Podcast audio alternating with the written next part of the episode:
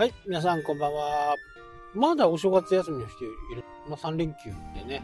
ずっと休んでる方もいれば、休んでない方もいるのかなとは思いますけどね。まあ、あんまりいいニュースがね、飛び込んでこないですよね。まあ、今年から始まったものとしてはね、NISA、新 NISA。まあ、これはね、もう本当誰もがやった方がいいですね。もう全ての人がやる方がいいかなというふうには思いますね。あの、なんか、いっぱいね、財産持ってたり、タンス預金がある方、これ一部の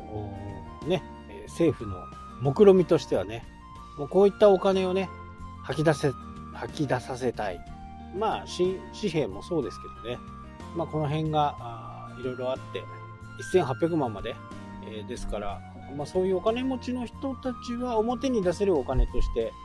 えー、1800万ぐらいあればね、5年をかけて、新 NISA 満額いってもね、いいのかなと。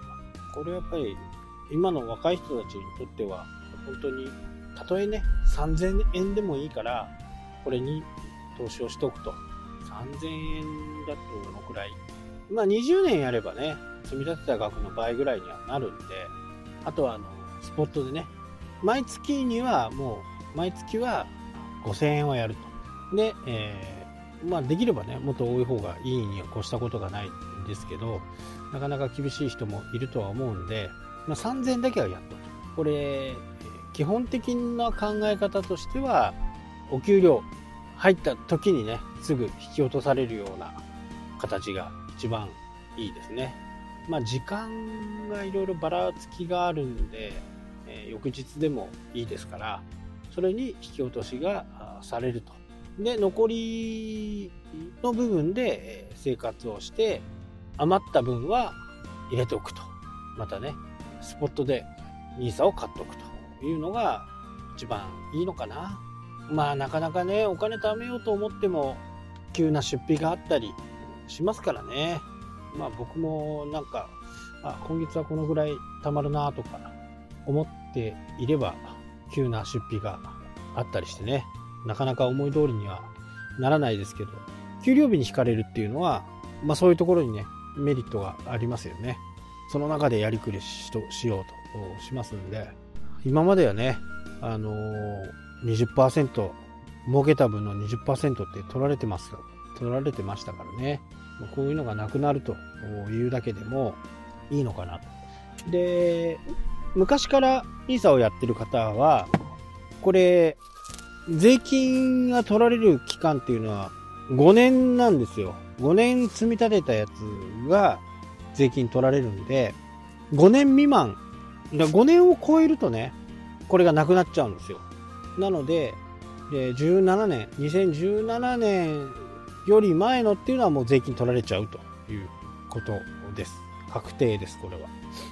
まあ、賢い方はね、えー、もう解約してね、年始めの時からそれを振り返って新 NISA にしてるとは思うんですけど2018年から始めた方は今だったらねその税金かからないんで2018年から始めた部分に関しては、まあ、2017年の5年間ですから、まあ、2月3月から始めた人はねそれに合わせてもう一度解約をすると。もうこれはね損切りでも仕方がない。損してるというふうにしていても長いことを考えればね今は規制が変わる時なんでもうここは損してもね仕方がないまあ状況を見れればね一番いいんですけど2018年から始めた方は今の状況を見ながらね高いなるべく高くなるような時期で売買をするというのがねいいのかなというふうには思いますね。まあ、円高も多少止まりつつはあるんで、僕の場合は、あの外貨でやってる部分もあるんで、この辺がね、ちょっと難しいところですよね。110円とか100、100円自体でも買った時があるとは思うんでね。だからそれを、でも、まあ、売って、え、外貨にしておくっていうのはいいのかなと。で、今後のね、この為替の状況次第によっては、まあ、そこにゴンと行くのか、この辺はね、非常に難しいところではあるんですけど、まあ、僕は FP でもね、何でもないんで、勝手なこと言ってますけど、この辺はね、非常にこう、判断が難しいところではあるのかなと。それでも、旧 NISA の方はね、もう2010 2018年に買った方であれば、早めにね、え処理をして、で、新 NISA で買うというのが一番いいのかなとは思いますね。本当にね、若い方はしっかりその運用されてますからね。もうこれはもう永久的にですからね。これね、あの、よく会員で、会員か、なんかカードを作るときにね、永年無料と永久無料っていうのがあって、もう永年無料っていうのは結構終わりがあるんですよ。でも永久無料っていうのは、ほぼ永久。その会社が倒産しない限り、ほぼずっと使えるんで、永年っていうね、永年無料っていうと、なんかずっと無料かなと思いますけど、ここにはね、ちょっと言葉のマジックがあるんで、これ気をつけて、いろいろね、カードを作るなりした方がいいかなと思う。多分、僕は調べてないですけど、あのー、検索したらね、永年と永久の違いとかいう風な形で検索してくる、検索してみるとね、えー、そういう回答が返ってくるはずですから、間違ってないと思います。間違ってたらごめんなさいって感じですけど、永久無料はずっと無料という形になってるんでね、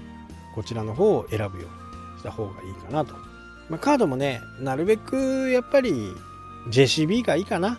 うん。僕はいろんなことを考えた時にね、もうビザも JCB も